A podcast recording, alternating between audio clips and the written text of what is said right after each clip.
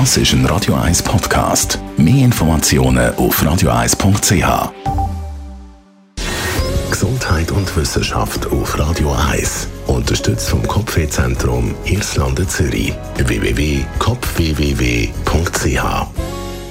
10.000 Schritte pro Tag, so viel sollte man machen damit man eben einen positiven Effekt auf Gesundheit hat. So zumindest hat es bis jetzt immer geheißen. US-Forscher haben jetzt allerdings in einer Langzeitstudie eine neue Schrittzahl ermittelt. Und das sind eben nicht 10.000 Schritte.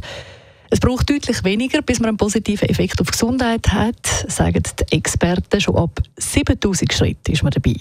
Das langt nämlich zum Sterberisiko minimieren, und zwar um bis zu 70 Prozent. Das haben Forscher herausgefunden, indem sie über Jahre hinweg rund 2000 Leute begleitet haben und eben immer wieder geschaut haben, wie geht es denen, wie viele Schritte machen die pro Tag und wie gesund sind die. Und dabei hat sich dann gezeigt, dass die Leute, die täglich mindestens 7000 Schritte gemacht haben, die haben tatsächlich ihr Sterberisiko können massiv reduzieren und zwar in Zahlen um gut 50 bis 70 Prozent. Und stellt sich natürlich die Frage, wie ist es, wenn jetzt jemand 10'000 Schritte macht pro Tag und eben nicht nur 7'000, ist dann der Effekt allenfalls noch grösser? Also nimmt das Sterberisiko vielleicht sogar noch mehr ab? Leider nein, sagen Forscher. 10.000 Schritte macht keinen Unterschied. Also die magische Grenze liegt wirklich bei 7.000 Schritt pro Tag. Wer 7.000 Schritte oder natürlich mehr macht pro Tag, der tut seiner Gesundheit viel Gutes und kann langfristig enorm von dem profitieren.